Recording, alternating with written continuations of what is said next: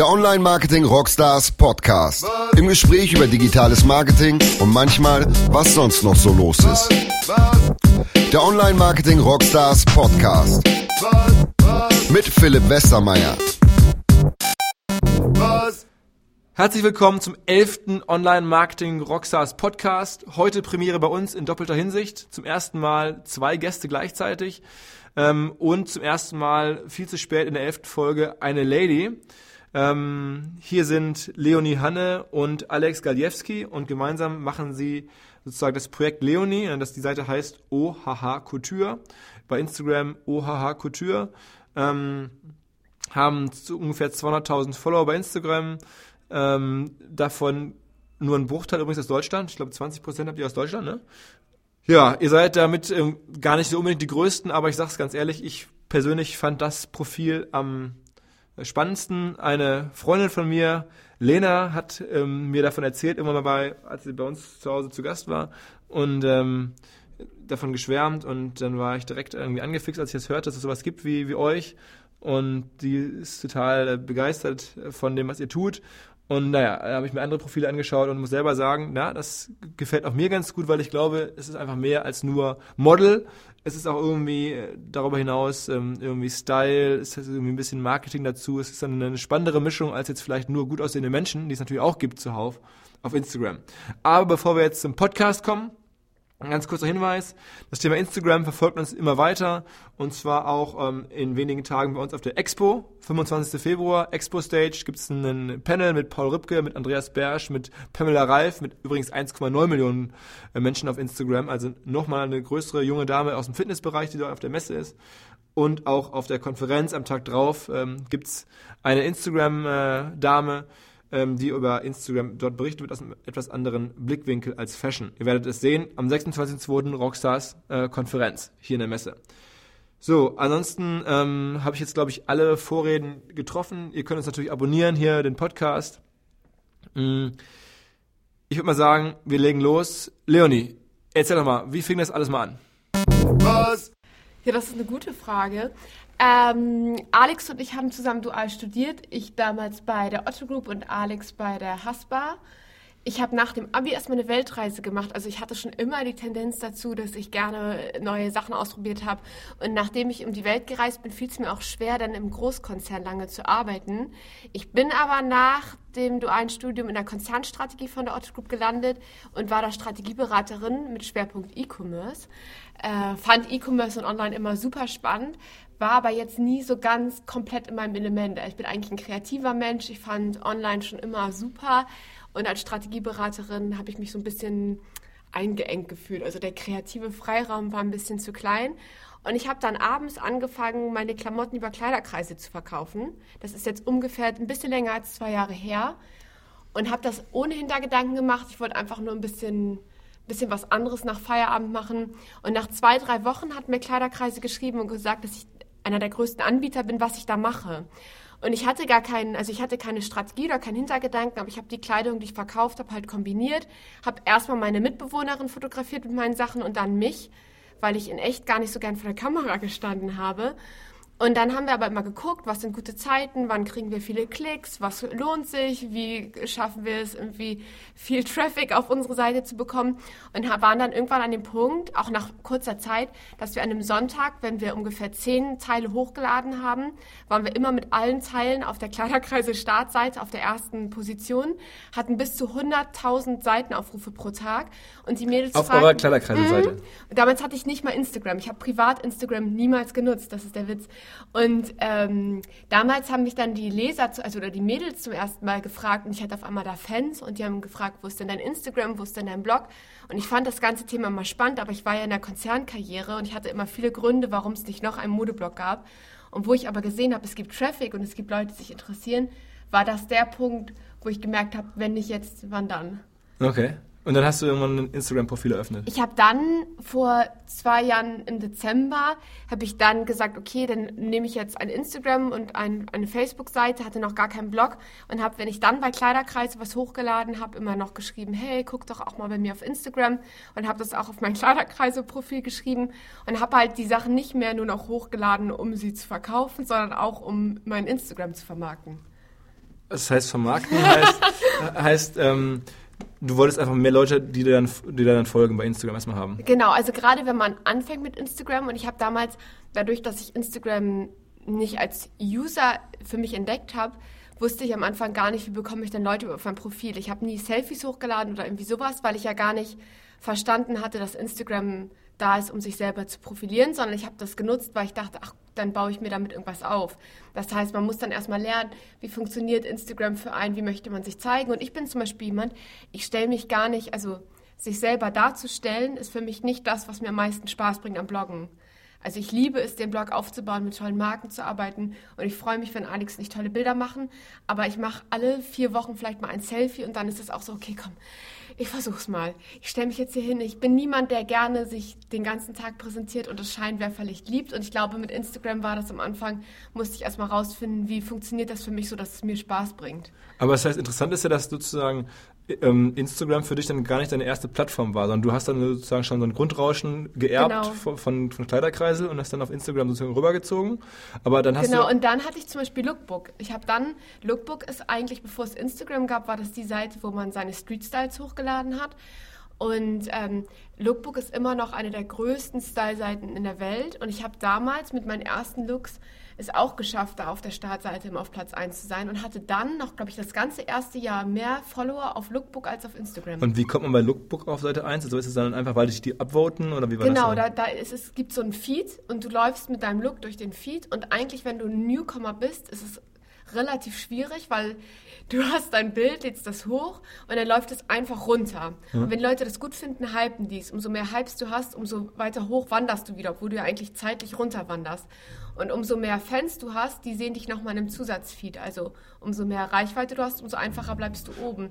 Und wenn du dann als Newcomer aber schaffst, dass deine Looks so auffallen, dass die Leute dich hochvoten, dann kannst du halt auch da, obwohl du noch kein, keine riesen Reichweite hast, kannst du trotzdem schon deine Sachen gut vermarkten. Und, und ähm, am Ende ist dann wirklich äh, eine Frage, was für Styles zeigt man dann da? Genau. Ich glaube, was da noch zukam, dadurch, dass ich ein bisschen schüchtern vor der Kamera war, war ich nie so, viele Mädels haben dann da ihre Model-Poses gemacht und ich habe immer gelächelt. Also ich konnte halt nicht cool posen, ich habe mich nie als Model gefühlt und war auch nie jemand, der irgendwie so Duckface oder so im Spiegel geübt hat. Das heißt, ich habe gelacht. Also ich bin jemand, der ein Smiley-Face eher hat und das war auch auf den Bildern dann so. Also ich habe was präsentiert und ich glaube, es war auch immer sehr modemutig, aber ich habe das nicht jetzt super edgy und cool gemacht, sondern ich habe meistens dann gelächelt und ich weiß noch, mein erster Zeitungsartikel, der war mal im Büro 24-7, was ja so eine große Modeseite ist. Und der hieß auch The Girl Who Smiles. Also ich habe dann angefangen, mittlerweile kann ich auch ein bisschen ernster gucken, aber meine ersten Bilder waren immer nur Smiley-Face-Bilder. Okay, das heißt Lookbook ähm, und dann rüber zu Instagram irgendwann.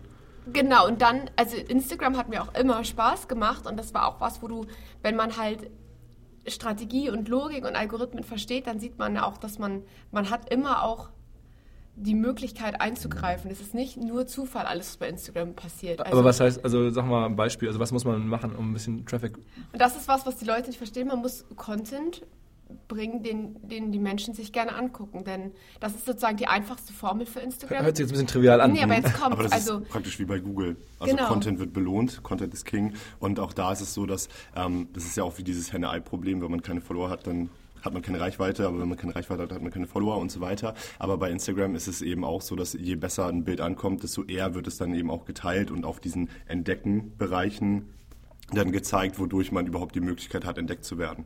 Und das ist eben genau der Punkt. Also wenn wir jetzt ein gutes Bild haben, ähm, oft ist es auch ein Bild, was in so einem ganz schönen Mut ist, was irgendwie äh, auch so ein bisschen zum ja, träumen wäre jetzt ein bisschen zu viel gesagt, glaube ich, aber zumindest indem man sich so ein bisschen verlieren kann, über das man mal nachdenkt. Zum Beispiel mal haben wir ein Bild in New York gehabt ähm, zur letzten Fashion Week, da steht Leonie auf einem Dach und da sieht man so die Skyline von hinten und das ist halt ein total schönes Bild und es ist eigentlich egal, wer da praktisch steht und entsprechend ähm, finden sich viele Leute auch in diesen Bildern wieder und dadurch, dass es viel geliked wird, viel kommentiert wird, wird das dann eben vorgeschlagen für User, die sich einloggen, beziehungsweise einfach ihr Instagram checken und das eben in diesem Vorschlagebereich. Okay, das genau. heißt, man muss in den Vorschlagebereich vordringen, um dann. Also es ist nicht so, als hätte uns das Instagram wie gesagt, das ist mein Gefühl. Also als wir angefangen haben letzten Oktober, haben wir 100.000 Follower erst gehabt. Das war jetzt zur Pariser Fashion Week. Und da hab, ist mir jetzt zum ersten Mal aufgefallen, dass vorher war es immer so, dass die Mädels gesagt haben, oh, wollen wir mal ein Selfie zusammen posten?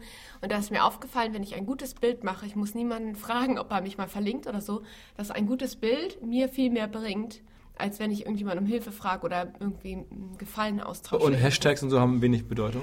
Äh, doch, ich glaube auch. Also ich setze bei mir in den Kommentaren oft Hashtags und ich merke natürlich auch, es gibt unter Hashtags immer die, die beliebtesten Beiträge und zum Beispiel, weil wir neulich in Florenz waren, da war die äh, Pitti-Messe und da habe ich immer die Pit, das Pity-Hashtag und das äh, Florenz oder Firenz Forever Hashtag gehabt. Und dann war ich immer unter den ersten vier beliebtesten Beiträgen. Und dann ist es natürlich so, dass wenn das Bild viele Likes hat, und das ist es wieder, umso beliebter das Bild ist. Instagram belohnt einfach, ob ein Bild gemocht wird. Und wenn das Bild gemocht wird, dann wird es auch bei dem Hashtag ausgespielt, dann wird es in der entdeckten Seite ausgespielt. Das ist halt einfach, das ist sozusagen auch ein logischer Algorithmus, der sagt, okay, da produziert jemand Content und der Content kommt gut an. Und das ist sozusagen das, was, glaube ich, viele bei Instagram vergessen. Die zeigen sich dann gerne irgendwie cool oder posten irgendwas, was sie irgendwie kunstvoll finden, aber wenn es dem Leser nicht gefällt, dann belohnt Instagram das auch nicht. Und wenn du aber versuchst, dich daran zu halten und auch guckst, was deine Leser mögen, also wenn ich zum Beispiel sage, ich weiß, es kommt nie gut an, wenn ich irgendwie ein ganz künstlerisches Bild post. Irgendwie hier bin in Hamburg und die Sonnenstrahlen fangen sich irgendwo im Wasser ein und no one cares von meinen Followern, dann wird das Bild keine Likes bekommen, dann wird Instagram das nicht ausspielen und dann, weil es niemanden interessiert. Also umso mehr man sich daran hält, was, was Leute interessant finden, umso besser. Und was ist bei dir das, die, dein, dein sozusagen Secret Source? Also was funktioniert bei dir oder bei, bei euch auf dem, auf dem Profil? Was ist das Beste so? Das Witzige ist, es gibt diese Auswertung, Best of, Best of Best 9 of 2015 war das. Mhm. Und es ist komplett gemischt. Aber das ist es halt. Also zum Beispiel dadurch, dass ich so gerne reise, ich würde nie auf das Reisen verzichten, habe ich halt auch immer viel Content von anderen Orten. Und in unserem Best of Nine war ein Selfie dabei. Ich glaube, zwei Outfit-Bilder. Food. Food war einmal dabei und Travel war einmal dabei. Es ist halt super unterschiedlich, aber ich gucke immer, ob ein Bild zu mir passt. Und gerade wenn es um Werbung geht, ich habe noch nie ein Produkt beworben, was ich nicht gut finde. Also ich habe noch nie ein, ich trinke keinen Tee, ich habe noch nie einen Tee beworben. Ich mache keine Diät und ich mache keinen Sport. Ich würde keine Diätprodukte bewerben. Und deswegen ist es auch so, ich versuche, dass jedes Bild, was ich mache, ich auch sagen kann, ich poste das mit einem guten Gefühl. Also und ich glaube, dass viele dann auch sagen, ach, ist ja egal, ist bezahlt, jetzt wird es einfach mal hochgeladen. Gestern wollten wir was Bezahltes hochladen, es hat mir nicht gefallen, also gucke ich heute, ob ich noch was Besseres posten kann. Aber das heißt, es, also dann, dann gibt es ja diese Secret Source doch nicht so richtig, dass ah. man sagt, irgendwie deine Leser mögen dieses oder jenes, sondern... Also ich, ich glaube, es geht äh, nicht unbedingt darum oder wir können nicht exakt sagen, das eine Thema ist es. Was wir aber zum Beispiel auch gesehen haben, ist, wir haben ja unterschiedliche Arten und Weisen, Content zu erstellen. Man macht das mit der Handykamera oder man macht das mit einer professionellen Kamera. Es gibt auch Bilder, die bearbeiten wir, ähm, was Farben und Licht und ähnliches angeht, die dann schon professioneller wirken. Da haben wir zum Beispiel die Erfahrung gemacht, dass es gar nicht so gut ankommt, weil das gar nicht so einfach konsumierbar ist, als wenn Leonie beispielsweise irgendwo steht und man versucht, die Leute, die das überhaupt interessiert, auch mitzunehmen. Wie beispielsweise, als wir jetzt in Mailand waren, ein Bild von hinten mit dem Dom im Hintergrund, mit dem Duomo im Hintergrund. Das ist sowas, da ist man praktisch dabei. Bei einem professionellen Foto ist man weniger dabei, weil man weiß, es ist mit einer Kamera geschossen, es ist irgendwie ein es gestellter ist nicht so eine Hintergrund. Momentaufnahme. Ne? Genau. Ne? Und gerade Momentaufnahmen, egal ob es Essen ist, ob es äh, Mode ist, ob es ein Selfie ist also oder. sowas, genau, ich mach, ich fotografiere mein Gesicht oder ich fotografiere runter und zeige meine Schuhe, ich fotografiere runter und zeige mein Essen. Das ist immer aus der Sicht der Person, die da gerade was postet, versus ich stehe irgendwo und wenn das auch noch ein professionelles Bild ist, mögen das die Leute eigentlich gar nicht. Also ja. ich stehe vor einer weißen Tür und gucke seitlich runter und es ist gerade schnell aufgenommen. Mögen die Leute eigentlich lieber als, ich habe jetzt gerade mit... Ähm, Paul Ripke oder Lina Tesch fotografiert und stehe jetzt hier hinter einer Klippe und dann denken die Leute, ach, jetzt ist sie Model oder mhm. was. Also es ist so, es muss halt so ein bisschen, man muss ein Gefühl dafür bekommen, wer sind die Follower und was gefällt ihnen, also wie echt, wie nah Authentizität, ist das. Authentizität, Authentizität ja. und Nahbarkeit, Also und ich. Authentizität nicht nur in der Bildsprache, sondern auch tatsächlich in dem, was man ja. tut, in dem, mhm. was man schreibt, weil ähm, man das merkt. Jeder für sich selber merkt das ja auch. Das ist genauso wie wenn man ähm, jetzt in der Zeitung was liest oder auf einer Internetseite beispielsweise auch Nachrichten liest oder sonstige Themenfelder, dann nervt es einen, wenn man einfach immer diese Werbeeinblendungen hat. Man merkt es, wenn es nicht ehrlich ist, was da drin steht, weil man ja auch schon die Person kennt, die das schreibt. Und deswegen ist eigentlich unser Geheimrezept das, dass Leonie nur das macht, was ihr gefällt, dass wir nur das zeigen, was uns gefällt und dass wir auch eben nur die Szenen auch wirklich aufnehmen, die uns gefallen. Und ich versuche halt immer, also ich zum Beispiel möchte keine angeberische Person sein und ich möchte, dass bei allem, was ich erlebe, die Leute eher das Gefühl haben, dass sie dabei sind, als dass ich ihnen jetzt immer vorhalte, was ich mache. Also gucke ich von der Art, auch wie ich kommuniziere, dass ich das Gefühl habe, ich verliere niemanden auf der Reise. Also ich würde, wenn du ein Posting siehst, bei dem steht, oh Jamaika und jetzt Mailand, oh wow, ist gerade sowas würdest du bei mir nie sehen. Also ich muss immer das Gefühl haben, ich kann mit mir selber gut leben. Und eigentlich habe ich das auch, dass meine Follower immer lieb zu mir sind, weil ich, ich gucke auch, ich kenne meine Follower auch gerade die, die irgendwie sehr involviert sind. Und ich gucke halt immer, dass ich das Gefühl habe, sie sind dabei und nicht, ich versuche mich gerade auf ein anderes Level zu heben, weil so fühle ich mich auch nicht. Also ich bin niemand, der das Gefühl hat, ich, wie gesagt, ich bin niemand, der gerne vor der Kamera eigentlich steht. Ich möchte niemandem das Gefühl geben, ich mache was Besseres oder eher, ich möchte eher das, was ich mache, was sehr besonders ist, mit den Leuten teilen. Und das ist halt eine Sache, die du auch in Bildern und in was in dem, in dem Titel und allem mit unterschwellig mit einfließen. Ich glaube, ich glaube, wie man das gut beschreiben kann, ist also ähm, bei, bei manchen, wenn man sich das anschaut, ist es wirklich eher so eine Präsentation und wir versuchen eher in Konversation zu stehen mit den Leuten, die uns folgen und äh, die das interessiert und die dabei sein wollen und deswegen ist es eher, man erzählt praktisch interaktiv, was man so macht und was man erlebt, als dass man vorne auf einer Bühne steht und einfach nur sagt, ich mache das, das, das und als nächstes das und ich bin so toll und so cool. Noch einmal ganz kurz, um die Story glatt zu ziehen. Wie viele Follower hattest du oder wie groß war das ganze Thema, als du dann gesagt hast, ich kündige jetzt hier bei Otto und mache jetzt irgendwie zum mhm. Das war, also ich bin kein risikofreudiger Mensch, das war eher so ein, äh, so ein schleichender Prozess. Ich habe das Glück gehabt, dass ich ja bei Otto schon lange gearbeitet habe, also da ich erst dual studiert habe, dann habe ich berufsbegleitend noch Modestudium gemacht und habe auch tatsächlich innerhalb des Konzerns, als ich mit dem Blog angefangen habe, aus der Strategie in ein Online-Startup gewechselt. Und das Online-Startup innerhalb der Otto Group wollte mich auch nur haben, weil sie gemerkt haben, dass ich irgendeine Online-Affinität habe, die nicht das ist, was der normale Otto-Mitarbeiter so hat, sondern irgendwie, dass ich näher dran bin oder ein Gefühl habe und irgendwas da funktioniert, obwohl das gerade erst am Anfang war. Also ich habe ein Geschäft gehabt, der das cool fand mit dem Blog, obwohl der Blog minimal Welches Startup war das? Ähm, Shopping24. Okay. Also Smatch war immer die größte mhm. Plattform. Und der Chef hat mich von Anfang an super gut unterstützt. Also ich habe mit dem relativ viel darüber geredet und am Anfang hat er, das war eigentlich ganz süß, am Anfang, als ich ihm den Blog gezeigt habe, hat er gesagt, okay, ich glaube da dran und wenn du jetzt in Teilzeit gehst und ich das unterstütze, dann erwarte ich aber auch, dass du Top 3 Deutschland bist, weil alles andere würde mich enttäuschen. Ich hatte halt, der war super cool in dem Moment, wo ich zum Beispiel mehr Zeit braucht. Er hat nie gesagt, okay, drei Monate ist deine Kündigungsfrist, danach gucken wir, sonst war immer, okay, nächste Woche willst du 80 Prozent nur noch arbeiten, dann ändern wir das jetzt. Danach war es dann 40 Prozent. Also ich bin gestartet mit einem Vertrag dann, also Gott, ich rede mal zu mir echt leid. Ja, dann, dann sag noch mal ganz kurz, Top 3 Deutschland, hast du es geschafft mittlerweile? Ist, würdest du was, ist das Ziel erreicht, so ungefähr? Kommt drauf an, wie man das misst, aber ich bin sehr zufrieden. also um es mal so ein bisschen einzuordnen, ich habe mir den Markt jetzt ja auch ein bisschen angeguckt. Ähm, und so 200.000 Follower ist schon, schon, sagen wir mal, eine Menge, wenn man den Markt enger fasst als Fashion-Bereich. Ne, wenn man so in diesen ganzen Bereich so, so Fitness und so reingeht, da gibt es ja natürlich schon noch, noch größere Profile. Ähm, beschreibt mal, wie seht ihr denn eure Nische jetzt in dem Markt? Weil das ist ja irgendwie, wenn man von außen drauf guckt, versteht man vielleicht gar nicht so, wie der Markt sich eigentlich so verhält. Ihr arbeitet auch mit sehr hochwertigen Marken zusammen, also eure ähm, ja, Kunden sozusagen sind jetzt ja irgendwie Bulgari oder ähnliche wirklich Top-Marken. Ähm, das ist ja noch was anderes als, als andere, die, die sehr viel Reich, noch mehr Reichweite haben. Oder, oder beschreibt man selber? Ich glaube, so der, das Hauptkriterium ist, dass Leonie vom Stil her ein bisschen älter ist, in Anführungsstrichen, als eben, wenn man gerade diesen Instagram- und Blog-Kosmos sehr weit fasst, die, die jungen Mädels, die ja sehr viel lifestyleige Sachen machen sozusagen. Und ich glaube, das Besondere, was, was bei uns da ist, ist, dass die Leserinnen wirklich eine, eine sehr weite Range haben, aber unsere Kernzielgruppe zwischen 24 und 36 ist, zumindest auf, auf dem Blog. Genau. Instagram hat natürlich von den Nutzerzahlen und von der Demografie eben äh, etwas jüngere Leserinnen, aber wenn man sich den Blog anschaut, sieht man eben, es sind auch erwachsene Frauen, teilweise die noch im Studium sind, aber auch gleichzeitig im Berufsleben sind. Und ich glaube, das ist die tatsächliche Besonderheit, dass es weniger so dieses ähm, Fan sein ist, was man vor allem ja in der jüngeren Generation sieht, sondern eher das Miterleben wollen und das sich inspirieren lassen. Und genauso versuchen wir eben immer in allem, was wir tun, eher Inspirationsquelle zu sein, als eben Produktplatzierungsmaschine.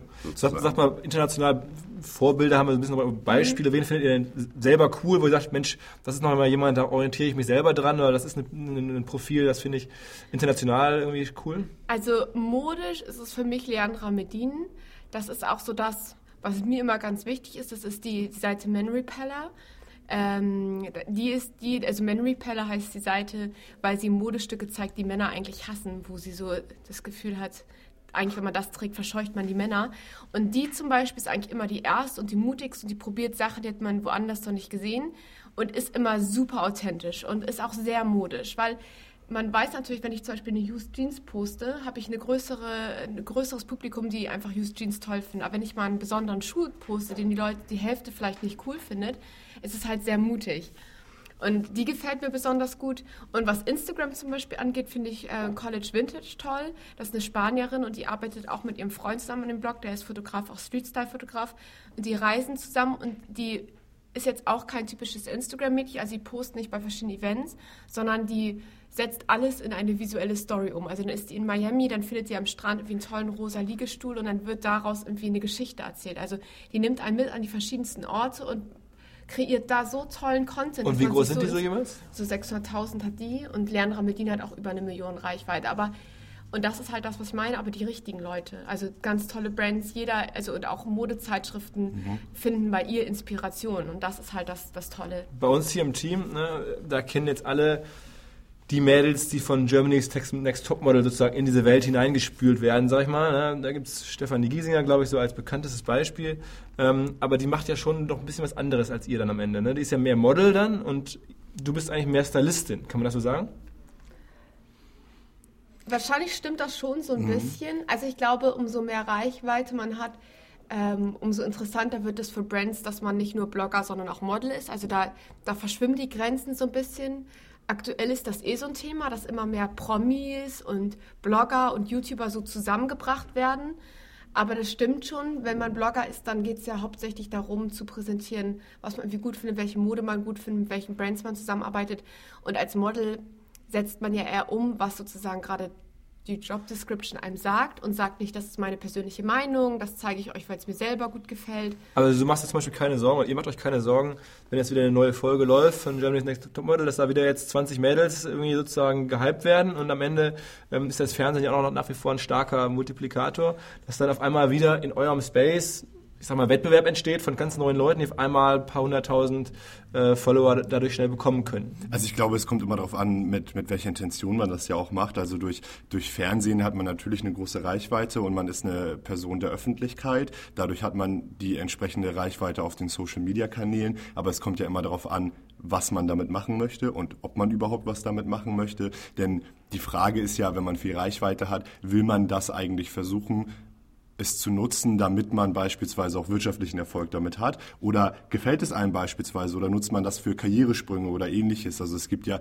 genug Beispiele, die zeigen, dass aus Instagram dann eine keine Ahnung, irgendeine Karriere wird, praktisch im Fernsehen, im Radio, Moderation oder was auch immer. Bei uns war das ja, oder bei Leonie ist es ja von einem anderen Anfang gestartet. Also so, dass sie eben mit dem, was sie tut, diese Reichweite erreicht hat und entsprechend auch das weiter tun wird mit der Mode und dem äh, Style. Und ihr macht zum Beispiel jetzt auch wenig so, so Piggybacking bei anderen. Ne? Also ich sage jetzt mal, wenn man sich da umguckt, da gibt es ja Beispiele, wo man das Gefühl hat, das sind Mädels, die sind äh, darüber groß geworden, dass sie halt Freundinnen haben, die auch schon groß waren oder groß im Sinne von viel Reichweite hatten oder irgendwie im Fernsehen waren. Das ist ja bei euch alles doch sehr organisch entstanden und ohne irgendwelche Sondereffekte eigentlich, kann man das so sagen? Ich denke schon. Also ich zeige natürlich auch andere Mädels bei mir, also gerade wenn ich Bloggerinnen treffe, die ich super inspirierend finde, mit denen ich mich persönlich gut verstehe, also so zum Beispiel Tamara, The Glam and Glitter aus UK oder Nor von The Queen of Jetlags aus Amsterdam. Das sind so Mädels, die habe ich über Lookbook alle mal entdeckt, die habe ich in der New York Fashion Week das letzte Mal getroffen und mit denen bin ich persönlich auch befreundet und die finde ich auch vom Stil toll. Wir arbeiten mit ähnlichen Brands und wenn wir dann sagen, oh komm, wir posten mal ein tolles Bild, auch weil wir uns gerne mögen, dann passt das auch, dann ist das stimmig. Wenn ich jetzt mit Kendall Jenner Jenner ein Bild posten würde, würden Leute denken, huch, aber ich bin gar kein Fan. Also ich bin halt auch kein, also ich bin kein typischer Fan. Ich finde eher Mode toll. Die Leandra Medin ist auch niemand, wo, glaube ich, die Mädels kreischen würden auf der Straße, aber von der wäre ich jetzt Fan. Also ich glaube, die Sachen, die ich gut finde und wen ich spannend finde, ist einfach nochmal was ganz anderes. Dann sag nochmal, ähm, oder kommen wir mal zum, zum, Umsatzseite. Ihr lebt jetzt ein Leben, das ist ja wirklich äh, schon, schon krass.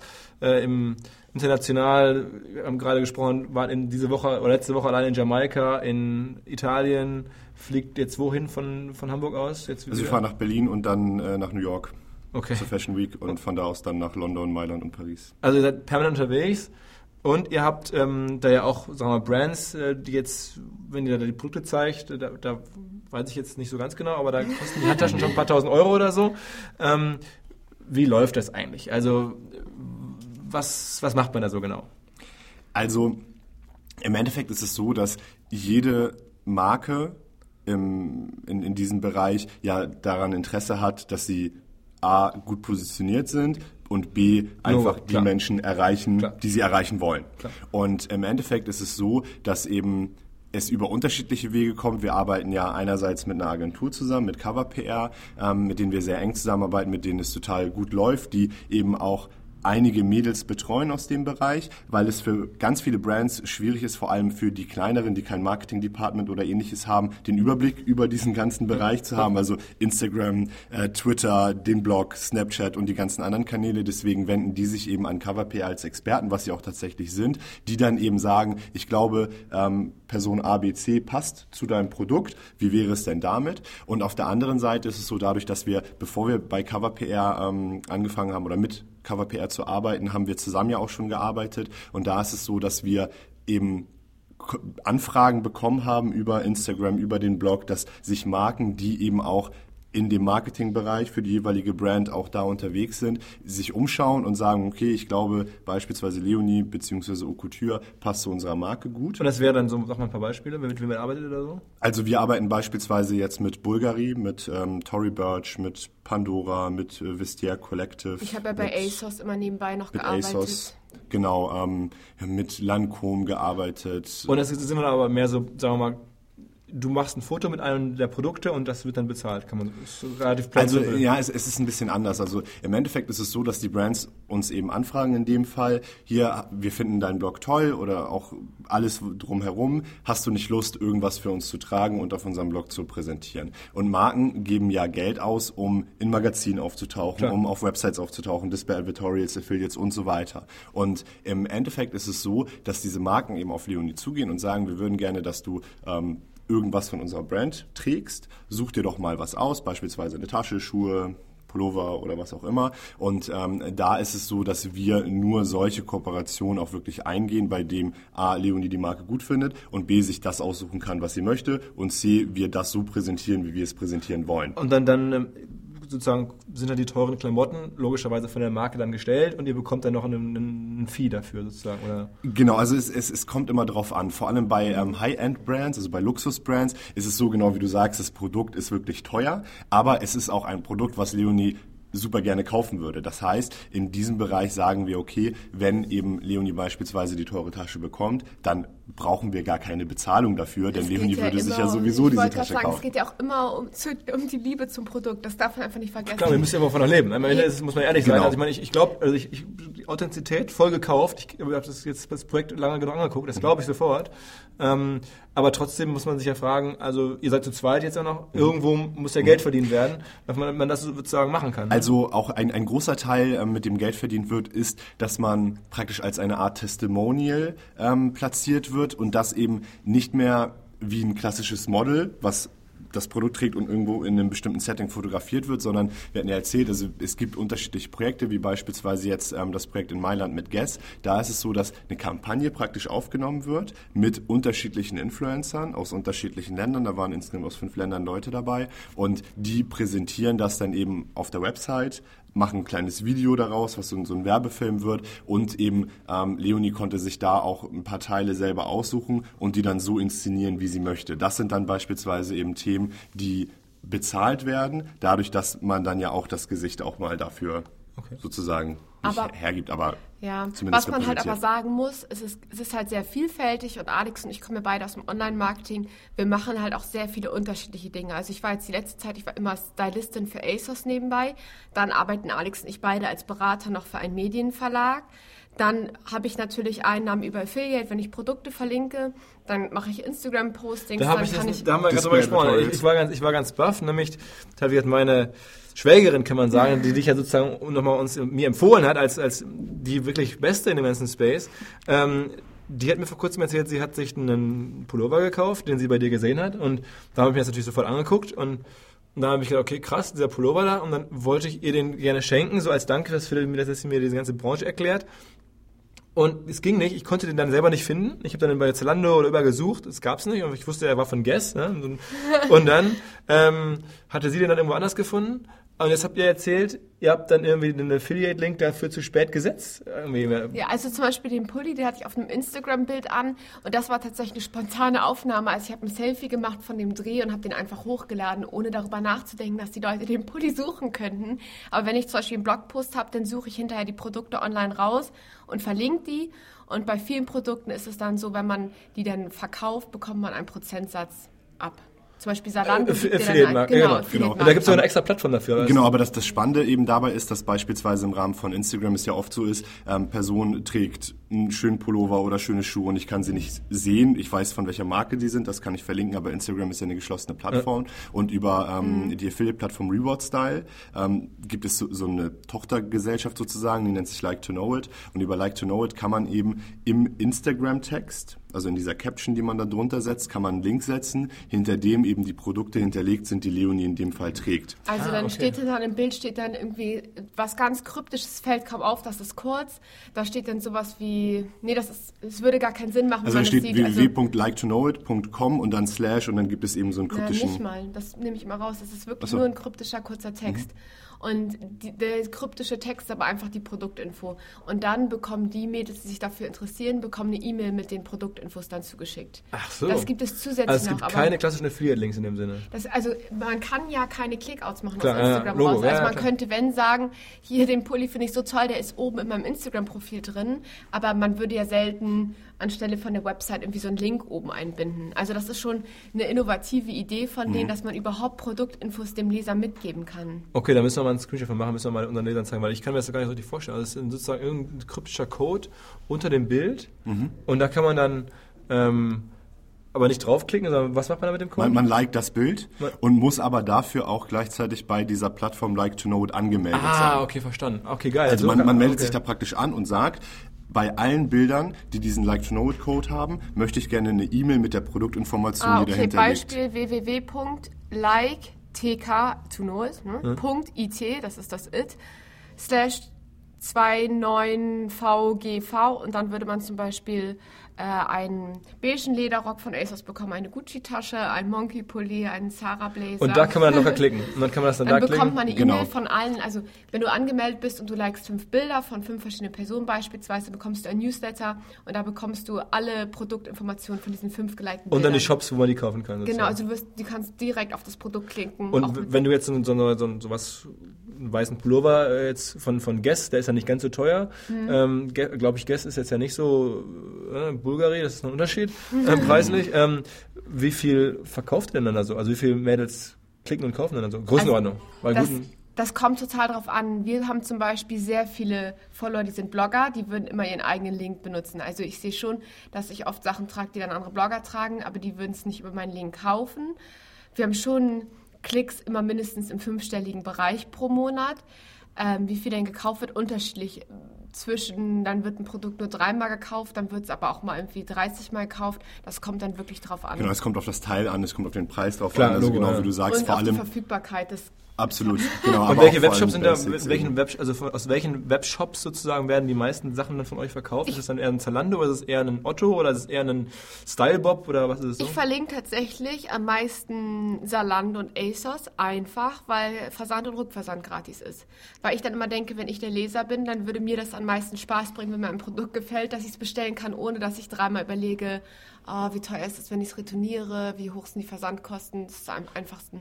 Verfolgst du eigentlich, weil ich selber Zalando jetzt auch nahestehe, ähm, durch unseren Firmenverkauf kürzlich, ähm, was die da so machen im Mobile-Bereich, das ganze, ich glaube, Salon gibt es. Als, mhm. Äh, Klar, dann, wir haben tatsächlich für Salon auch mal kostenlose Beraterstunden hergegeben.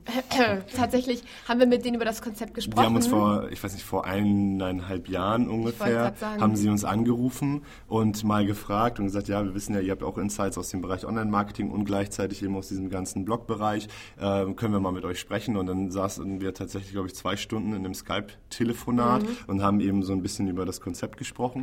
Das Witzige daran ist ja, dass wir das, dass die erste, die das Konzept ja so hatten, quasi war ja ASOS und für die haben wir ja gearbeitet in diesem Stylistenansatz. Deswegen, das ist ja was, was ganz viele große Modefirmen machen, die merken, ihr Sortiment ist so groß, man muss es irgendwie filtern. Ja, ja. Deswegen, ich finde den Ansatz auch super spannend. Wir haben tatsächlich Saloon auch schon mal getestet auf dem Blog. Und was gibt es die anderen Sachen? Kennt ihr das? Es gibt ja noch so Scene Ad oder sowas von Zalando auch, habe ich glaube ich gesehen. Das kenne ich tatsächlich gar nicht. Warte mal, doch, ich habe das. Ich bin ja immer ganz logischerweise eng dran, verfolgt ja alles. Ich kann euch mal kurz sagen. Hier, Weil ich finde es immer spannend. Also mich interessiert ja Online-Marketing immer noch. Also Ad, doch, so heißt das Ding. Ad, okay. Ähm, aber okay, scheinbar kennt ihr es nicht, dann ist es auch egal, kann ich das immer noch mal zeigen. ähm, also sozusagen, und eure Umsätze sind so eine Mischung aus ein bisschen Affiliate-Provisionen, dann ein bisschen, äh, ja, sozusagen, ihr werdet irgendwo eingeladen und, und nehmt dann irgendwo direkt an so einem Influencer-Event teil und, und präsentiert dann die Sachen bisschen klassisches Brand Placement sozusagen, dass ihr irgendwie, weiß ich nicht, was präsentiert, was jetzt nicht als Affiliate gedacht ist, sondern was eher sozusagen ihr macht, weil, weil die euch darum gebeten haben sozusagen. Und ein bisschen Beratung nebenher, also sozusagen vier Erlösströme. Kann man das ungefähr so zusammenfassen? Mindestens, ne? Ja, also Display würde ja noch dazukommen beispielsweise. Auf dem Blog. Genau. Aber da kann man nicht viel verdienen, oder? Es kommt drauf an. Ja, also du bist ein guter Vermarkter, also, habe ich schon gehört. Also es, es, es, kommt auf die, es kommt natürlich auf die Reichweite an und es kommt auf die Positionierung drauf an. Also Display ist ja beispielsweise kein klassisches Conversion-Mittel, sondern das ist ja eher eine Image-Sache. Und vor allem, wenn man eben gut positioniert ist. Und ich glaube, da ist eben genau der Punkt.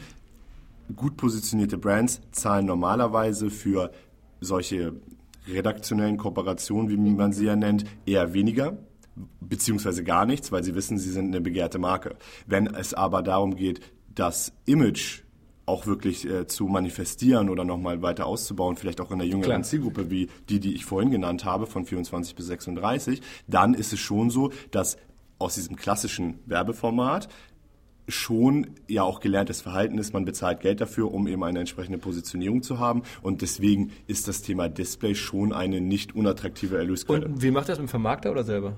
Wir machen das selber. Also wir haben auch schon mal. Also kommen Anfragen an, inbound, und dann sagt ihr irgendwie, genau. kannst du einen Banner schalten und das kostet dann so und so viel Euro TKP. Also ich meine, wir, wir machen das jetzt nicht. Ähm, sehr, sehr viel. Aber es gibt eben immer wieder Anfragen zu diesem Thema. Kann ich verstehen. Und ähm, wir haben mal ganz am Anfang haben wir mal mit einem Vermarkter gesprochen, aber das äh, war jetzt nicht unbedingt das, was wir jetzt. Wie viel, so wie viel Reichweite hat eure, euer Blog jetzt selber? Also ich meine, Instagram ist ja offensichtlich, aber wie viele Uniques habt ihr da auf dem Blog? Also bei, bei den Uniques sind das ungefähr ähm, 40. 40 bis 45.000. Im Monat, ja. Genau. Ja.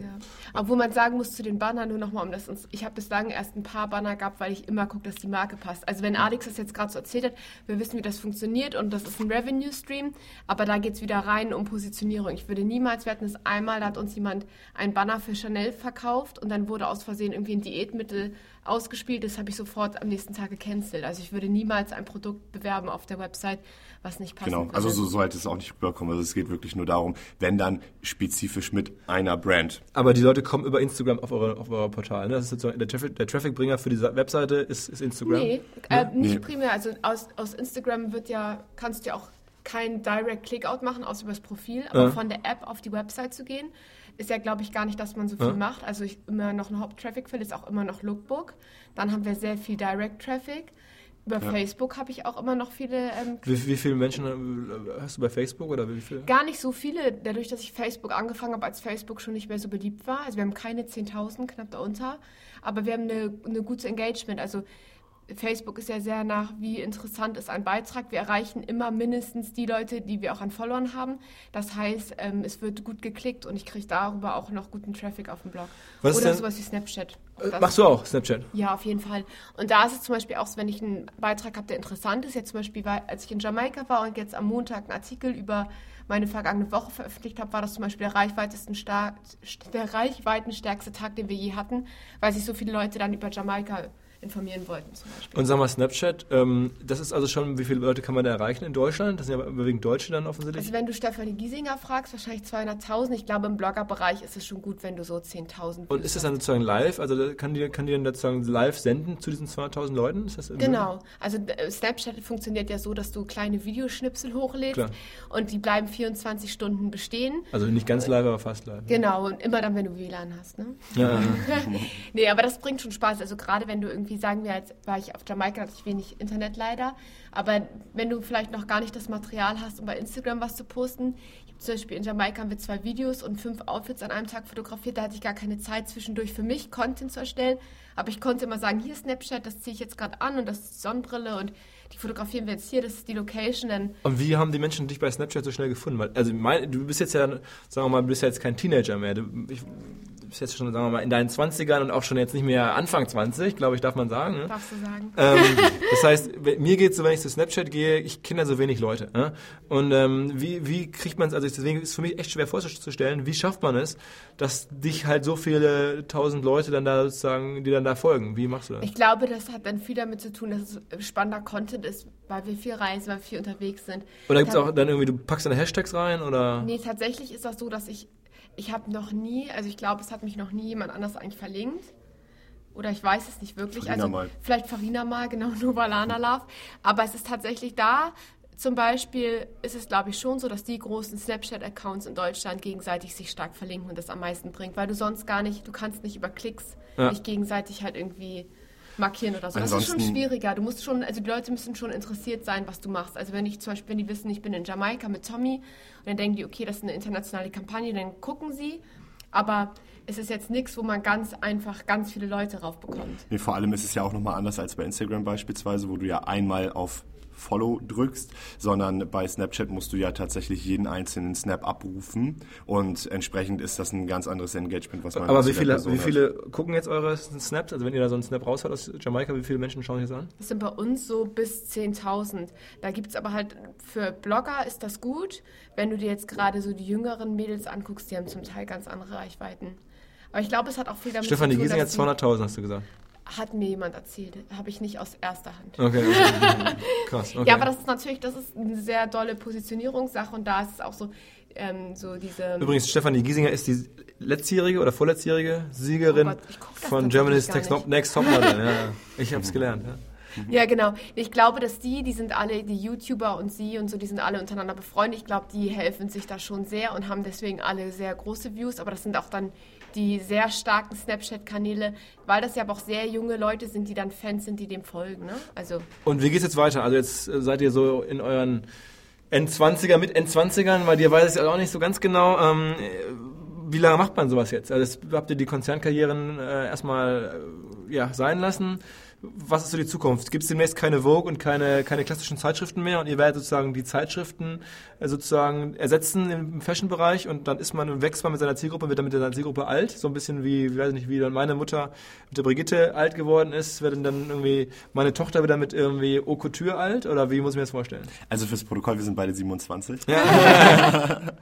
und also, das ist eine sehr gute Frage. Die haben wir uns natürlich auch schon gestellt. Im Endeffekt geht es bei uns darum, wir wollen gerne frei sein und das tun, was uns Spaß bringt und das solange es möglich ist. Wie lange dieser Hype wirklich, äh, Hype in Anführungsstrichen, also wie lange man damit und davon auch leben kann, wollen wir das auch machen. Und natürlich haben wir uns auch schon Gedanken gemacht, wie kann es eigentlich in der Zukunft weitergehen. Aber aktuell konzentrieren wir uns wirklich darauf, was wir jetzt gerade machen. Aber ihr zahlt in die Rentenkasse ein. Bisher tatsächlich nicht. Oh, oh, oh, also, also oder anders in den Jobs, die wir hatten, ja. Und jetzt ich seit ich schon. Zwei Monaten nicht. Habt ihr eine, ist übrigens eine GmbH? Ist das eine, eine GmbH, die ihr habt? Das ist aktuell eine GbR, weil also eine, eine Kapitalgesellschaft brauchen wir nicht dadurch, dass wir ja keinerlei Verbindlichkeiten oder ähnliches haben. Aber was man dazu sagen muss, und das ist ja der Vorteil und die Gelassenheit, die wir haben im Vergleich zu den ganz jungen Mädels. Wir haben ja beide studiert und gearbeitet. Also ich bin Beraterin oder kann wieder ins Online-Marketing zurück, habe drei Abschlüsse. Alex hat seinen Master of Science. Wir beide profilieren uns ja auch durch den Blog. Also wir sind Onliner und durch den Blog sieht man ja auch, dass wir operativ Online-Marketing leben. Und das ist ein Bereich, wo viele Online-Unternehmen noch gar nicht so viel Expertise haben. Die sitzen, ich habe vorher, habe ich meine Strategiepaper geschrieben, habe gesagt, wie betreibt man Instagram als Unternehmen und hatte wirklich keinerlei Ahnung. Und jetzt ist es so, wir leben das ja so aktiv, wenn wir hinterher sagen, wir wollen wieder auf Konzernseite. Würde wahrscheinlich gehen. Ich schätze mal, ich könnte ja vermitteln. Also Deswegen, wenn ihr wollt, sagt Bescheid, ich finde was. Also tatsächlich, das Witzige ist, egal, wenn, wenn wir zum Beispiel in Cafés arbeiten, wir haben jetzt schon aus zwei Cafés haben, wollten die, dass wir ihre Online-Marketing-Kanäle übernehmen. Und auch jetzt so zum Beispiel Brands fragen auch häufiger an. Mhm. Und wir arbeiten ja noch für Medienkonzerne. Und wenn wir gewollt hätten... Welchen denn eigentlich? Darf man das nicht sagen? Ne, aktuell darf man das nicht Erstmal sagen. noch nicht, aber zum Beispiel da hätte ich auch in die Modeleitung gehen können und Alex hätte hat auch schon eine Teamleitungsposition angeboten bekommen. Also durch den Job, also durch das, was wir jetzt machen, dadurch, dass wir ja gelernte. Marketingmenschen sind, wir zeigen ja eher, wie wir das operativ können. Absolut. Und sagen ja nicht, oh Mensch, wenn Leon jetzt keine Selfies mehr machen kann, sind Nein, wir raus aus dem... also Äh, was nee, war ja noch ein bisschen, deswegen- ein bisschen äh, überspitzte Frage. Nee, ich meine, nee, das, klar, aber würde ich mir jetzt als deswegen, seinen ja. Papa Sorgen machen? Natürlich nicht, ja. Das würde, äh, das muss man sich, glaube ich, in der- ich kenne die Welt ja selber, äh, keine, keine Sorgen um euch machen. Aber dennoch war es so ein bisschen natürlich die Frage mit so Projekten. Also ich meine, es kommen jetzt immer, immer mehr, immer mehr und äh, die Frage ist am Ende, wie viele Projekte dieser Art kann es geben? Und, und, Klar, absolut. Und, aber, aber vielleicht, ich meine, das ist ja, ich halte es für möglich, dass ihr mit dann sozusagen mit eurer Zielgruppe halt auch älter werdet, logischerweise, ne? und dass dann irgendwann meine äh, Schwägerin halt irgendwie mit 40 noch sagt, Mensch, was trägt denn jetzt die Leonie und guckt sie jetzt an, why not, ne? Jetzt, warum soll ich das jetzt ändern? Also mir bringt das auch aktuell so viel Spaß, dass ich mir gar nicht wünsche, in Konzern zurückzugehen. Ich habe auch zu Alex schon gesagt, wir sind ja beide selbstständig. Ich liebe die Mode. Ich kann mir auch vorstellen, hinterher meine Boutique oder so aufzumachen. Also jetzt ist jetzt kein konkreter Gedanke, aber ich lerne jetzt ja, wie es ist, selbstständig zu sein. Und ich wollte auch, als ich in der Otto Group gearbeitet habe, ich wollte immer in die Mode, ich wollte immer mit tollen Brands arbeiten, habe halt gemerkt, obwohl ich sehr gut im Studium war und eine sehr gute Beraterin war, dass ich nie näher rangekommen bin an die Sachen, die ich gerne wollte. Und jetzt kann ich das aus eigener Kraft und dieses aus eigener Kraft Dinge schaffen, bringt uns beiden halt wahnsinnig viel Spaß. Und wenn wir hinterher im selbstständigen Bereich was anderes Cooles auf die Beine stellen, könnte ich mir auch vorstellen. Aber ich glaube, selbstständig sein ist aktuell was, das lassen wir uns nicht so schnell wegnehmen. Dann Sag mal ein paar, paar Highlights, was kommt dieses Jahr noch, was, worauf freut ihr euch besonders jetzt? Was? Coachella. Co- Coach- das, das Musikfestival. Ja. Genau, also wir freuen uns total aufs Coachella und wollen dann auch ein bisschen länger in LA bleiben. Ich bin zwar gebürtige Hamburgerin, aber ich habe mich mit der Hamburger Mentalität und dem Wetter nie komplett identifiziert oder angefreundet und freue mich total darauf, dass wir jetzt auch irgendwo arbeiten können, wo mehr Sonnenschein ist und wo die Leute noch ein bisschen offener Und was sind. macht ihr? Ist das dann rein privat zu dem Musikfestival oder ist das dann irgendwie, dass man da auch dann arbeitet? Nee, genau, da fahren wir, also da sind wir sozusagen gebucht und ähm, arbeiten dann auch unterschiedlichsten Marken. Die dann auch da sind, dann tragt ihr dort die Genau. Klamotten? Genau. Wobei wir aus aktuellem Stand jetzt auch praktisch Content produzieren für die Brands und wir auf unseren Kanälen erstmal ähm, soweit das machen, was wir machen wollen. Genau, also wir, wir produzieren jetzt für andere Leute, die das nutzen quasi. Genau. Moment mal, Für, für das Festival oder? Also für Brands, ja, also für Jetzt Brands, hast du die, komplex gemacht. also für, für ähm, Brands, die ähm, beispielsweise gerne eben Bilder mit Leonie haben wollen, wie sie bestimmte Sachen trägt, die sie dann eben für ihre eigenen Kanäle nutzen. Darum Okay, geht ah, okay, okay. Ähm, und also es ist eigentlich. ge- ja, Eigentlich ist es egal. Aber ja, also wir, Coachella, ihr fliegt, da, ihr fliegt da hin und ihr müsst Aber- ein bisschen vorbereiten. So. genau. genau. Und dann seid ihr dann ein paar Wochen in L.A. Das Ich hoffe doch. Also bis dahin, wir, wir konnten das noch nicht planen, weil es jetzt tatsächlich so ist. Wir sind jetzt auf der Berlinale, dann fliegen wir nach New York, dann fliegen wir nach London und Mailand und Paris für die Fashion Weeks. Auch überall sind- gebucht und irgendwie Genau, Leute wir, wollen wir da haben haben. überall Jobs, das ist halt ganz wichtig. Du kannst halt entweder zu den Fashion Weeks gehen und hoffen, du kannst auf Shows und so weiter. In dem Moment, wo du da bist, weil du da Jobs hast und bezahlt wirst, das ist halt das, was eigentlich das Relevante ist. Und für diese internationalen Fashion Weeks und unsere zweiten, die wir alle mitmachen, ähm, haben wir total tolle Projekte vor. Das kommt alles inbound rein. Und dann schreiben die euch an, Brands sagen, wollt ihr nicht da hinkommen? Und dann sagt ihr, ja, kostet ein kleines Honorar oder ein großes. Ähm, und dann kommt ihr dahin. Also zum Beispiel jetzt mit New York war das total super, weil wir noch gar nicht wussten, ob wir nach New York fliegen, weil die Fashion Week beginnt ja jetzt schon gerade. Und da wir aber mit Bulgari auf der Berlinale sind und Bulgari ist zum Beispiel ein Partner, mit denen haben, arbeiten wir das ganze Jahr zusammen und haben halt auch einen größeren Rahmen und haben aber bestimmte Projekte, wo wir gesagt haben, da sind wir auf jeden Fall dabei. Und für die ist halt die Berlinale super wichtig. Das heißt, da tragen wir denn, oder wir, ich trage den. Bulgari-Schmuck, Alex nicht. Und deswegen wussten wir zum Beispiel gar nicht, ob wir denn verspätet noch nach New York fliegen.